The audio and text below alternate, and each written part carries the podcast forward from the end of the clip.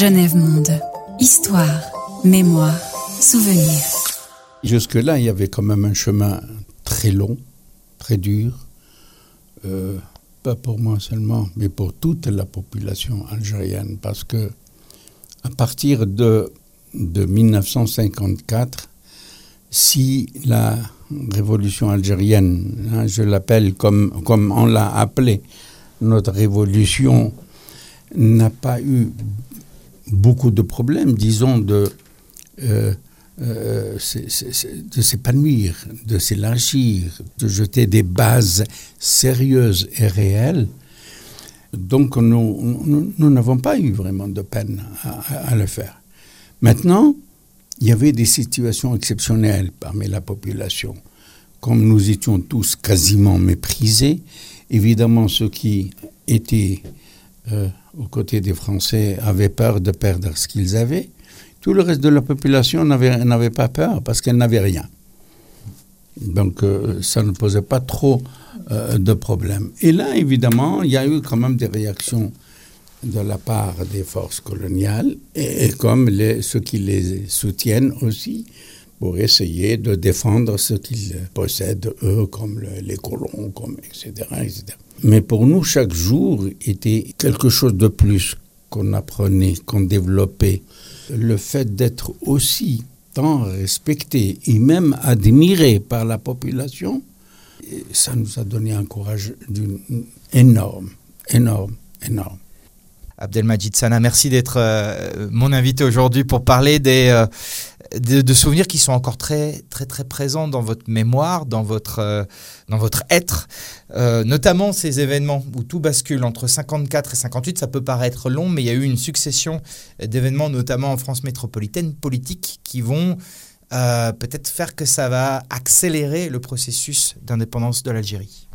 En tout cas, merci aussi de m'avoir invité de vous intéresser à ma personne et aussi de vous intéresser à l'histoire de mon pays qui, euh, comme vous le savez, a vécu 130 ans, 32 ans de colonisation, euh, jalonné par la violence, par le mépris d'un peuple, par la, euh, tout ce qu'on pouvait considérer comme inhumain pratiquée par, la euh, France coloniale. Et quand je dis la France coloniale, parce que je fais la différence entre les Français de France qui ont même combattu avec nous leur propre gouvernement, leurs propres autorités pour aider l'Algérie à, avoir son indépendance et, euh, de ne pas laisser le peuple algérien euh, servir d'être au service des colons. Voilà, comme, comme, comme les, une femme de ménage ou comme un, homme à, tout faire qu'on appelle Mohamed, hein, d'une manière générale, et d'une Fatma. Ou Aïcha. Ou Aïcha comme femme de ménage. C'est bien de, de, reposer un peu le contexte. On est donc en 54 cette fois. Euh, Edgar Faure euh, doit déclarer ou décide, disons, euh, de l'état d'urgence. Mendes France en, en 55, donc juste, euh, juste au début de cette période, euh, finalement n'a pas, a pas tenu dans, ce concert politique euh, en métropole et il y a eu toute une succession d'événements, des grèves, des manifestations. Oui, là déjà, je vous dirais pourquoi il y a ce, genre de problème et tous ces changements en France. Parce que les Français eux-mêmes ne sont pas d'accord. Une partie qui voulait ne voulait pas de guerre en Algérie, qui voulait se débarrasser de l'Algérie, que l'Algérie, que les Algériens avaient le droit à, l'autodétermination, euh, de gérer leur pays, etc., etc. Bien sûr, avec une certaine euh, relation, je dirais même spécifique avec la France. Mais les autres qui ne voulaient pas du tout entendre parler, euh, parce que de toute façon, tout ce qui se faisait en France doit être filtré par le Congrès des colons en Algérie. Et les colons appliquaient, eux, ce qu'ils voulaient. Hmm. Hein, des lois qui, à un certain moment en France, considéraient que les Algériens étaient égaux aux Français. Eh bien non. Ça a été totalement rejeté par le Congrès des colons. et ça n'a jamais été appliqué, sauf pour certains, par exemple, où il y a eu une sélection d'Algériens favorables à la France, ce qu'on appelait les amis de la France. Donc, eux pouvaient bénéficier, pas de la totalité des, des, mesures qui, ont, qui, avaient été prises, mais une petite partie, on leur appliquait ce qu'on avait envie de leur appliquer. Est-ce qu'on peut évoquer l'existence des harkis à, l'époque? Est-ce que déjà on peut parler de harkis dans, dans cette euh, section d'Algériens finalement amis de la France Oui, mais euh, ce sont des gens justement qui... Il y a, il y a beaucoup à dire dans la, situation des harkis. D'abord, il y a ceux qui euh, ne croyaient pas évidemment à, un mouvement indépendantiste algérien avec un pays euh, qui, a des avions, qui a des, milliers de tanks, qui a des, euh, un million de, de, soldats, etc., etc. Et nous, on avait commencé par mm, quelques petits groupes dans les maquis et les meilleurs qui étaient armés avaient des, fusils de chasse. Donc ces gens-là, beaucoup nous croyaient, enfin beaucoup, ceux qui n'ont pas cru à cette situation, euh, se sont finalement ralliés à la France en disant on se rallie au plus fort. Tandis que les autres, avec la patience et avec la, la croyance et, et, la, religion aussi, a fait beaucoup de choses, nous a appris à, réfléchir, les, juger les choses, à savoir patienter, à accepter d'avoir faim, accepter d'être blessé, euh, de ne pas trouver des médicaments. On se dit, c'est, bon Dieu euh, qui, qui, décide de notre mort, de notre vie, etc. etc. Donc, à partir de là, les bases de l'organisation qui avait été décidée par euh, parce qu'il y avait l'organisation civile du Front de Libération Nationale s'occuper des villes et des villages, et il y avait l'organisation militaire, donc la haleine qui, elle, était dans les maquis, dans les montagnes, etc. Mais il y avait une certaine symbiose, d'ailleurs il y avait euh, euh, ce qu'on appelait les, les agents de liaison, qui sont régulièrement en liaison entre l'armée et les civils qui viennent du maquis dans les villes pour apporter d'abord des nouvelles, euh, des instructions, des choses que nous devons, nous, en tant que civils à l'intérieur des villes, euh, devons exécuter. Et où ils demandent des informations euh, sur quelqu'un, par exemple, un maquisard, on peut se renseigner aussi. pour dire de quelle famille il est, c'est quelqu'un de, des antécédents politiques, etc., etc. Et on peut aider à... Et pourquoi, par exemple et, Parce qu'il faut qu'on qu'on sache tous les deux, l'organisation militaire comme l'organisation civile, pour quelles raisons il a pris le maquis. Mm-hmm.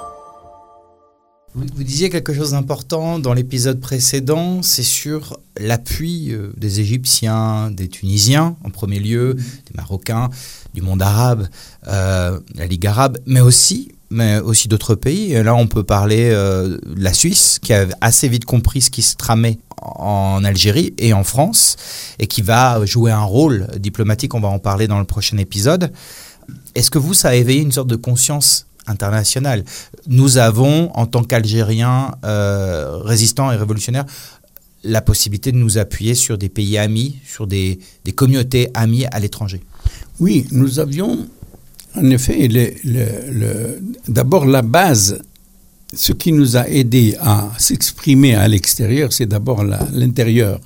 L'intérieur, c'est quoi? C'est d'abord l'organisation civile qui, s'est bien placée, qui s'est implantée d'une manière correcte, qui a essayé même de, créer une certaine justice au sein de la population. Euh, par exemple, euh, vers... Euh, je ne me souviens pas exactement, fin 55, début 56, nous avons tenté une expérience. Nous avons dit aux populations musulmanes, algériennes, de ne pas aller se plaindre à la justice française. Ça faisait partie de la désobéissance de, la France, le, boycott, si vous voulez, des services français. Mhm. Et nous avons nous-mêmes créé un genre de tribunaux il se trouve que moi-même, j'ai présidé un tribunal à Constantine au sein d'un dépôt de matériaux de construction chez un, ami militant qui est devenu militant, qui a été d'abord militant euh, messaliste et puis qui est revenu parce qu'il m'a connu. Mon père et moi, on a acheté, quand on avait commencé à construire une autre maison, on a acheté tous nos matériaux de construction chez lui. Alors, comme j'avais confiance en lui, c'était quelqu'un beaucoup plus âgé que moi. Et je lui ai dit de ce qu'on avait fait. Je lui ai dit s'il pouvait faire un aménagement au sein de son atelier pour qu'on puisse faire une réunion. Bien que c'était risqué de réunir une dizaine de personnes, c'était vraiment très risqué, même vis-à-vis des indicateurs qui se trouvaient dans la région, etc., etc. donc on a fait cette réunion et comme le responsable à l'époque, un de mes responsables, m'a dit c'est toi qui vas la présider parce qu'elle se trouvait dans, dans mon secteur. Et ça consistait en quoi? On a à l'époque sorti une idée de dire que le FLN a interdit aux gens de fumer. C'est vrai, il y a eu quelque chose comme ça, mais il y en a qui, se sont, qui ont pris l'initiative de sanctionner ceux qui fumaient. Imaginez, mettez une lame de rasoir et coupez le nez à quelqu'un. Oui. Et, ça, le FLN ne l'a jamais autorisé, ne l'a jamais demandé. Mais ce sont des initiatives euh, locales qui ont été prises par certains responsables, je dirais, qui voulaient montrer que, je sais pas, parce que ben, c'est l'organisation, mais l'organisation n'a jamais autorisé, et je le sais, je le dis devant n'importe qui, n'a jamais parlé de sanctionner des gens comme ça pour des. Il y avait une rumeur qui disait que c'est une façon de de, de, résister à la France, c'est une façon de ne pas fumer sa cigarette. C'était à l'époque les seules compagnies françaises, Bastos, euh, Job, et je ne sais pas quoi, etc. etc. Donc j'avais présidé ce tribunal populaire, ce qu'on appelait. Et il y avait des listes de gens qui ont fumé, etc. etc. Et, d'autres, pour d'autres raisons. Quand on a commencé par les gens qui fumaient, il y, avait mon père qui était sur la liste. Bon, je l'ai vu, euh, les gens regardaient, me, regardaient, j'étais considéré le responsable, le père est là. Et puis on a commencé, donc en fonction de la famille, des moyens dont a la famille, on a dit, on exigeait une petite amende, une amende. Alors entre à peu près 100 euh, francs à l'époque et, 500 francs euh, ou 1000 francs en fonction des moyens à peu près de la famille. Et puis on a commencé, etc. etc. Quand il est arrivé à mon père, il a dit, ça n'a Ali. Alors les autres n'ont pas parlé, parce que c'est de mon père. Moi, j'ai dit 500 francs. Alors, il, me répète, c'est Sana Ali. J'ai dit 500 francs. Puis il y a un troisième, il me dit, mais c'est ton père. J'ai dit 500 francs. Donc, mon père était soumis également, au même titre que tout le monde. Je savais qu'il n'avait pas beaucoup de moyens, mais 500 francs, je sais qu'il pouvait les payer. Et ça ne fait rien. Même que lui-même était, était militant. Pas de passe-droit. Pas de passe-droit. Donc voilà comment on avait. Évidemment, on est arrivé à d'autres situations beaucoup plus compliquées. On, a vu euh, des gens qui essayaient d'être, euh, de, renseigner des Français, qui venaient des. Euh, et parce qu'à l'époque aussi, ils avaient créé des bureaux de SAS, on appelle ça des services d'action sociale, soi-disant pour aider les gens. mais c'était beaucoup plus des des bureaux d'information créés par des CRS, etc. Euh, on s'était bien rendu compte qu'il essayait d'attirer les gens et puis on lui donnait un peu plus parce qu'il a dit quelque chose, on lui donnait deux fois plus parce qu'il a dit deux autres choses, etc. Voilà.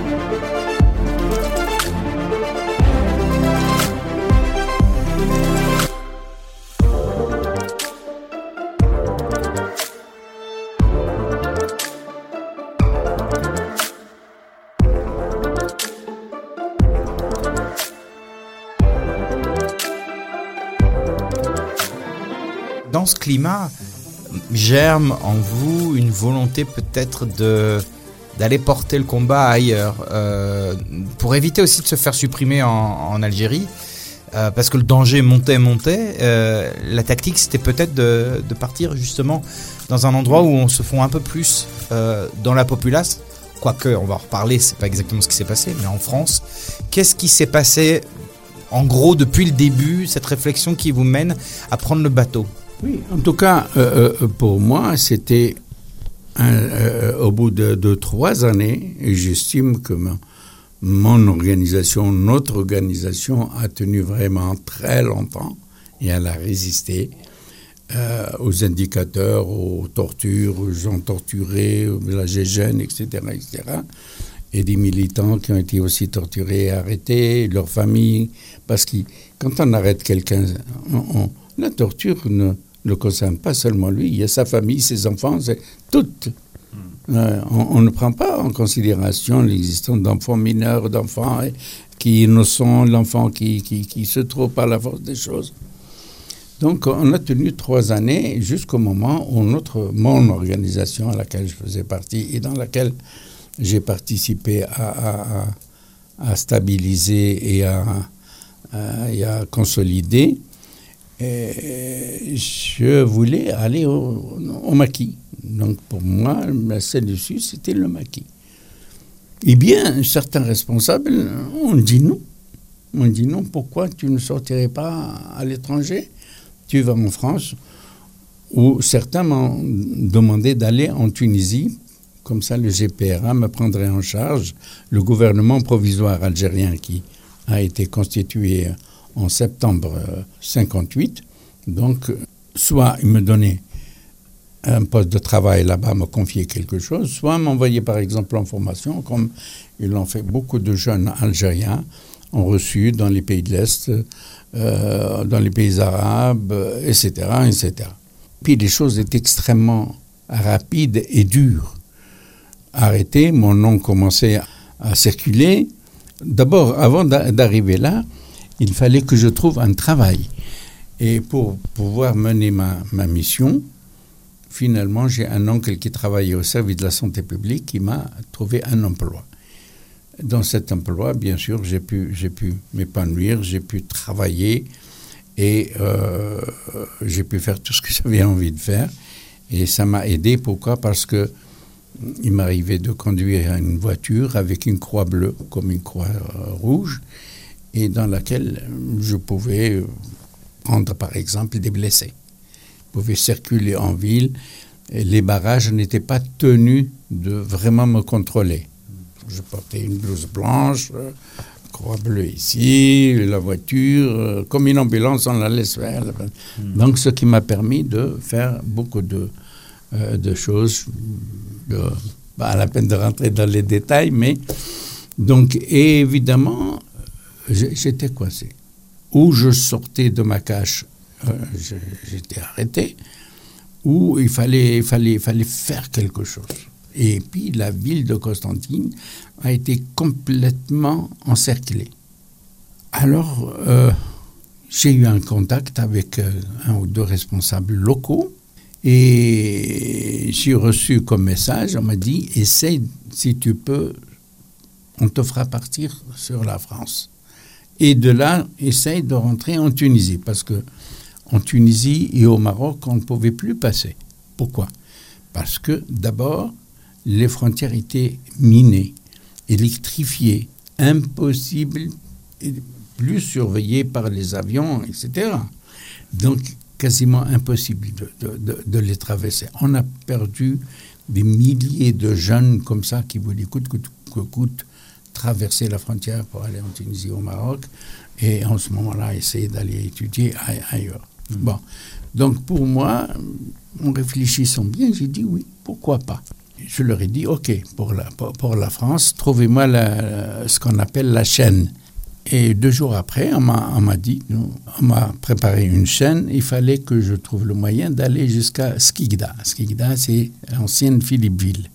Et de là, comment y aller? Je ne pouvais pas montrer mes papiers puisque tous les barrages étaient informés. Parce que le jour où j'ai quitté chez moi, quand les parachutistes sont venus à la maison, ils ont frappé dans la porte extérieure. Et là, j'ai vu qu'il y avait, il y avait un nombre impressionnant, parce que la zone où j'habitais, c'était une zone militaire aussi. Donc, un nombre impressionnant pour encadrer tout le quartier. Là, j'ai dit, c'est foutu. Donc, il fallait partir. Je suis parti juste avec ma carte d'identité et j'avais à peu près dans les 2000 francs, 2000 francs à l'époque dans la poche.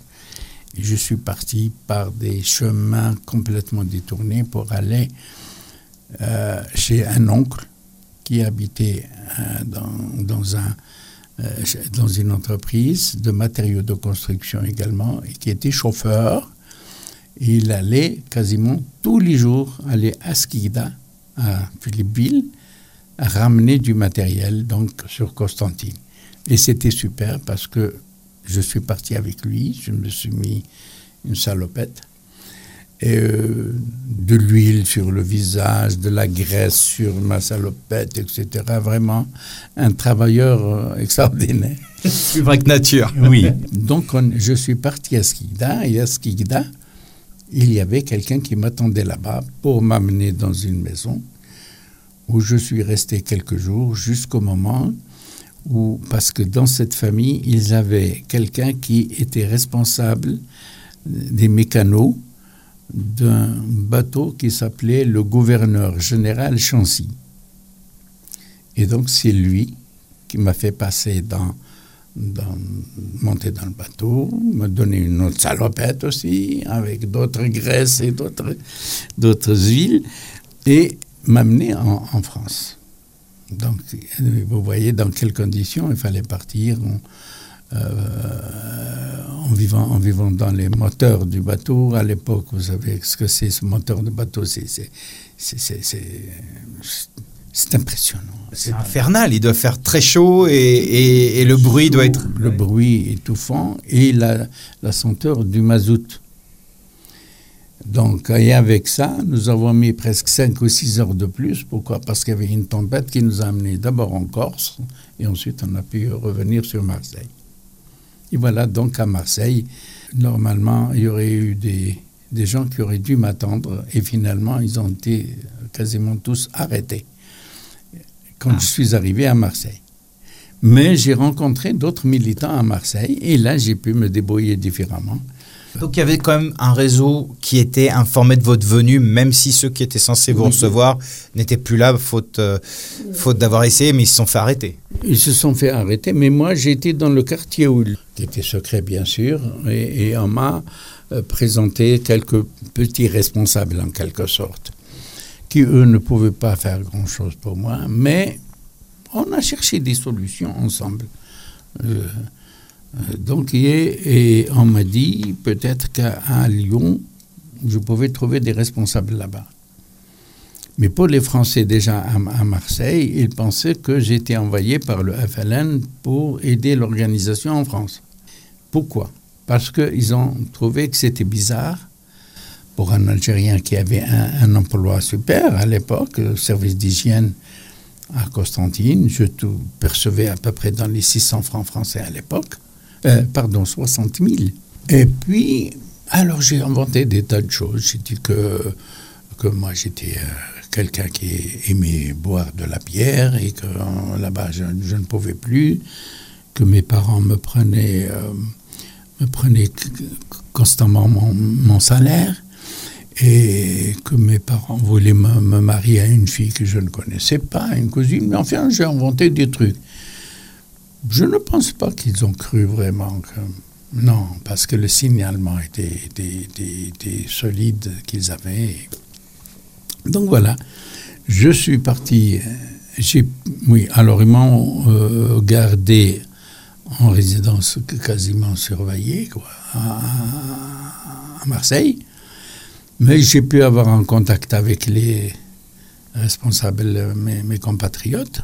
Ils m'ont amené par des routes détonnées chez un militant à, près de Lyon, à Vienne. Donc j'ai été chez lui et puis lui m'a essayé de, ma, de, de, me guider vers les autres responsables. Alors j'ai trouvé également que des euh, responsables adjoints, parce que les responsables avaient été arrêtés, etc. Donc j'ai pu quand même rester là-bas, mais été très gravement malade. Malade, j'ai fait quelques réunions là-bas. J'ai essayé de prendre contact avec les missalistes parce qu'on s'entretuait entre les gens du FLN et des missalistes. Les missalistes, bien sûr, a été aidé par les services français parce qu'ils combattaient les gens du FLN. Euh, nous, c'était quand même, en tout cas pour moi, c'était pénible de, euh, de, voir des Algériens s'entretuer. J'ai proposé aux, responsables locaux de Lyon, j'ai dit il faut qu'on les contacte. Et ils étaient d'accord avec moi, on a été, on les a contactés. Euh, bon, on a discuté, mais on ne pouvait plus s'entendre, ce n'était pas possible. Hmm. Alors, comme exigeait à l'époque Messali Haj, il était d'accord pour rejoindre le mouvement du FLN à condition qu'il soit lui le premier dirigeant. Évidemment. Ah bon. Alors, eux aussi voulaient que, euh, que nous, on, on s'intègre chez eux et que c'est eux qui... Alors là, bon, on n'a pas répondu et puis on est parti, c'était fini. Deux mois après, moi, j'avais, ils m'ont enlevé.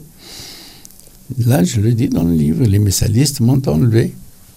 Et puis, ils m'ont quand même torturé un petit peu. Bon, torturé, frappé, des coups de poing, des trucs. Pourquoi tu es venu nous voir? J'ai dit, moi, je, je, voulais simplement avoir la paix avec mes compatriotes, etc. Nous sommes des militants, nous combattons le même ennemi, quoi, la, France coloniale. C'est toujours la France coloniale. Hein, ben, ben, pour que... Et puis finalement, bon, j'ai pu échapper à un moment donné où une vieille dame m'a apporté un café et un morceau de pain dans le sous-sol. Mhm. Elle a laissé la porte ouverte. Et moi, j'avais les mains attachées, comme ça, derrière une chaise. Et j'ai dit, est-ce que tu peux me lâcher? Et puis, j'avais du sang qui coulait parce qu'il y avait le fil de fer qui me touchait ici. Et, je saignais. La, trace même ici hein, de, tout ça. Ah oui Tout ça, c'est le fer, hein, la tête du fil de fer. Elle a laissé la porte ouverte. Au moment où elle m'a ouvert les, les mains, je ne sais pas, j'ai attendu un petit truc comme ça je pousse la porte et je me mettais à courir, mais sans regarder derrière. J'ai couru, j'étais sur un chantier, et c'est un compatriote aussi qui m'a parlé. Alors, qu'est-ce que j'ai dit à ce compatriote? Je ne lui ai pas dit que c'était des messalistes, parce qu'il pouvait être lui-même J'ai dit, j'ai fui les, les, blousons noirs. Alors, il me dit, tu habites où? Je lui dis, à tel, à tel endroit. Il m'a dit, je t'amène. Il a été, m'a déposé dans, dans mon quartier, dans le quartier où, où j'habitais en quelque sorte dans un garni. Et puis là, été pris en charge par euh, un compatriote qui était étudiant en médecine. Ils l'ont appelé, venu, m'a apporté des médicaments, ils m'ont soigné, etc. Mais mon état de santé était très, très, très mauvais. Et c'est de là où les responsables, sans me consulter, ont informé quelqu'un qui était en relation avec les mon ami l'organisation de euh, Johnson. Il y a quand même un événement à Lyon qu'il faut, euh, faut décrire, c'est quand ce jeune couple de Français, de Lyonnais, sont venus, euh, est venu à votre rescousse. Vous étiez presque euh, pas laissé pour mort, heureusement, mais vous étiez mal euh, au pied d'un arbre, à, suffoquer, à avoir besoin d'aide, et vous auriez pu être embarqué par la police à tout moment. Non, plutôt, merci de me l'avoir rappelé parce que c'est un événement qui me tient à cœur, parce qu'il s'agissait d'un jeune couple de Français, et c'est pour ça que je voudrais que beaucoup d'amis français comprennent que nous faisons en Algérie la distinction entre ceux qui nous ont combattus et ceux qui nous ont même défendus. Donc, euh, euh, c'était justement la police qui m'a jeté là-bas, hein, au bord du Rhône. C'est ça C'était, oui, j'avais été pris pendant deux, trois jours. Je, je, dis, voilà, mon état de santé, je n'ai rien fait, je ne connais pas ces gens-là. Et puis, je ne sais pas pourquoi, ils m'ont pris dans la voiture et à un moment donné, on a fait un, petit moment comme ça, il s'arrête, il, me bouscule au bord du Rhône. Il vous jette en dehors de la voiture Oui, mais, mais la voiture ne roulait pas. Hein. La voiture est à l'arrêt. Il me jette en dehors de la voiture. Alors j'ai rampé comme ça pour aller m'appuyer sur un arbre, assis. Je n'avais plus de force pour me lever, etc. Et j'étais là, bien sûr, seul au bord du Rhône. J'ai pensé à une chose, peut-être qu'ils voulaient me balancer dans le Rhône. Mais ils n'ont rien fait qui me démontre que. Parce qu'ils auraient prévu des cordes, ils auraient prévu quelque chose comme ça pour me lier. Parce qu'ils l'ont fait déjà, c'est pour ça que j'en parle.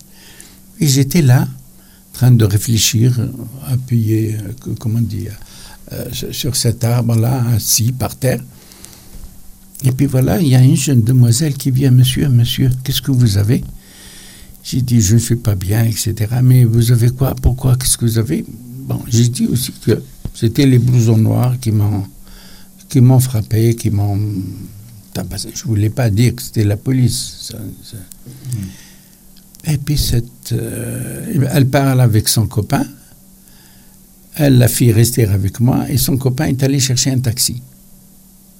Où est-ce que vous habitez? J'ai dit, voilà, la place Saint-Louis à Lyon, etc. Et puis, il m'a amené jusque-là, à la place Saint-Louis. Je les ai invités. Il y a un restaurant algérien là-bas qui était sympa, vraiment très sympa. S'ils voulaient manger un couscous ou quelque chose comme ça, bon, ils ne connaissaient pas le quartier. Et puis, avec la presse qui disait tellement de choses sur nous, et puis, ils m'ont laissé. Je les ai remerciés. Je n'ai pas eu la force de leur demander le nom. De toute façon, ils ne me l'auraient pas donné. Ils ne l'auraient pas donné le nom, leur adresse ou quelque chose comme ça. Donc, j'y avais pensé, mais je n'avais pas la force de leur demander cela. Et puis voilà, grâce à ce jeune couple aussi, qui ont fait partie de, ma, de, ma, de mon histoire, de ma vie, et qui m'ont probablement, et, euh, ils m'ont probablement sauvé la vie. On m'a essayé de me, de me soigner, de, et puis ils ont vu que y a, ça, ça n'allait pas, que, que j'avais des ulcères, j'avais toutes sortes de trucs, hein, les, les, des, des, douleurs de, de torture, de, de coups, etc. Plus la peur, plus... Hein, et alors, je ne sais pas qui a décidé, parce que moi, j'ai demandé si je, il me faire en sorte que je puisse aller en Tunisie. Je n'avais pas de document pour aller en Tunisie, je n'avais pas de passeport, j'avais une vieille carte, euh, carte d'identité euh, où, où j'étais français musulman. Donc, euh, ils ont décidé de m'envoyer à Genève. Voilà. Et puis, il y a un jeune qui est venu me contacter, un étudiant en médecine. Il est venu me voir, etc. m'a appelé m'a apporté des médicaments. Mais j'avais aussi pour consigne de ne pas poser de questions. De suivre ce qu'on me dit, mais de ne pas poser de questions. Voilà. Donc, il était venu me voir deux ou trois jours jusqu'au moment où il me dit euh, Est-ce que tu es en mesure de voyager? Peu capable. J'ai dit oui, je tiendrai le coup, il n'y a pas de problème. Il m'a dit, bon, je viendrai te chercher. Il n'a pas voulu me dire quand. Il m'a dit à partir de demain, à partir de 5 heures. 5 heures, 6 heures, 7 heures. Il n'y avait absolument rien. Il n'y avait absolument rien jusqu'à 4 heures de l'après-midi. Quelqu'un qui vient, dans une voiture de chevaux et il y avait un prêtre avec lui, avec l'habit de prêtre. Et je n'avais droit de prendre absolument rien. Alors, on a convenu d'abord de ne pas leur poser de questions, que si il y a un contrôle, on m'a trouvé par terre, je voulais aller en Suisse, et pour le reste, je me débrouille. Pas de, problème. Et ça, quand je dis une chose, c'est. On ne me la répète pas deux fois. Et donc, on est parti dans une de chevaux. Et puis, j'étais tellement malade qu'à un moment donné, il, neigeait, il jetait un petit peu. Et j'étais à l'arrière, bien sûr, de la de chevaux. Je dormais. Et puis, un beau jour, je sentais un bruit comme ça. Et puis je voyais, je regardais des maisons, je dis, mais j'avais l'impression que ça ne ressemblait pas à, la France. Et puis on s'est arrêté du, euh, vers la place Saint, euh, euh, Saint-Augustin. Mais ça, je ne l'ai trouvé qu'il n'y a pas très longtemps, hein, en réfléchissant. Je me, je, je me suis torturé pour trouver à peu près où on était. Et j'ai trouvé. Saint-Augustin à Genève. À Genève, oui, Saint-Augustin à Genève. Là, il y avait deux, donc ces deux messieurs qui m'ont euh, aidé à descendre de la voiture, évité de m'aider aussi à me déplacer. Et nous avons été dans un café qui donne sur la place. À l'époque, il s'appelait Café des Vignettes, je crois. Et puis là, on, va, on trouve deux gaillards qui était au café, je me suis dit, ça y est, mon Dieu, je, crois que c'est des flics. Ça y est, ça, c'est pas Genève. Et puis, je n'arrivais pas. Malade, bien nerveux, etc., etc. Et eux, ils essayaient de m'aider à me détendre, m'obliger à boire un thé chaud parce qu'il faisait froid, etc. Bon, finalement, au bout d'un moment, les, mes deux compagnons de, du trajet on voulait prendre congé. Je, ne voulais vraiment pas qu'ils partent et me laissent là avec ces deux gaillards-là. Mais je, bon, finalement, ils ont essayé quand même de me calmer et tout ça. Eux, ils étaient partis et les autres m'ont pris entre les deux comme ça pour essayer de me soulever et m'amener dans un autre véhicule. Et puis, on est parti. Ils essayaient de me parler, je n'arrivais pas. J'avais euh, l'estomac des nœuds dans l'estomac et tout ça, je n'arrive pas à parler. Ils m'ont laissé. Ils avaient compris. Avaient compris qu'il y avait quelque chose. Et ils m'ont amené chez euh, le pasteur Jean Roger. Je ne connaissais pas son nom à l'époque. Hein. Je l'ai connu euh, dix ans après, ou vingt ans après même. Et je me souviens simplement de, son épouse qui me dit Tu as besoin d'une bonne soupe, mon fils. Et c'était super, vraiment super. Ils m'ont hébergé un endroit sous-sol, très bien fait, le lit préparé, propre, net, je pouvais me toucher. Et là, le lendemain, je me sentais un peu mieux. Deux jours après, mes deux gaillards reviennent et ils voulaient me sortir un petit peu. Moi, je n'avais toujours pas confiance. Dis-moi, où est-ce que tu, veux faire un tour? J'ai réfléchi et puis j'ai dit ah, j'aimerais voir le jet d'eau, le symbole de Genève. Mais pourquoi je voulais voir le jet d'eau Parce que pour me rassurer que j'étais vraiment à Genève. C'était le seul symbole qui m'est arrivé dans la que j'ai pu avoir dans la tête. Vous n'étiez pas sûr que vous étiez à Genève et en sécurité? Pas du tout. Évidemment, ils m'ont pris euh, les deux, etc., m'ont mis dans la voiture, on a roulé une vingtaine de minutes, et puis on était vers le pont du Mont Blanc, on descendait donc du côté de, de Servette. C'est après que je me suis rendu compte que c'était Servette, etc. Et que la maison de euh, plutôt du pasteur se trouvait près de l'aéroport, parce que là j'entendais les avions. Ils m'ont amené juste au pied du, jet d'eau où m'ont fait faire quelques centaines de pas, etc., un aller-retour pour faire marcher, etc. Là, je me suis, j'ai respiré et je les ai remerciés de m'avoir fait plaisir, etc. Et, et puis, euh, je, euh, je m'étais excusé aussi pour de ne pas leur avoir fait confiance aussi. J'étais méfiant, quoi. Mais c'était un petit peu les circonstances qui m'obligeaient à, à être comme ça. Alors on n'est pas, oui, c'est un, témoignage qui est, puissant. Euh, ces gestes qui font la différence, en fait, qui vous permettent de croire que le combat est juste, que quelque chose se passe en Algérie qui est pas juste et, qu'il faut aller jusqu'au bout. Alors on a parlé du réseau euh, Janson à l'instant, on a parlé donc de ces, attitudes hein, de la part de la population française. Et dans un épisode suivant, on parlera de la Suisse. La Suisse va être déterminante dans votre vie d'homme dans votre euh, combat de militant, mais pas seulement aussi, euh, vous allez rencontrer votre femme, faire une famille, et avoir une carrière internationale. Oui, euh, la Suisse est tout à fait autre chose. La Suisse, pour moi, c'est la Renaissance et je l'ai euh, toujours dit. Merci pour ces mots, Abdelmajid Sana.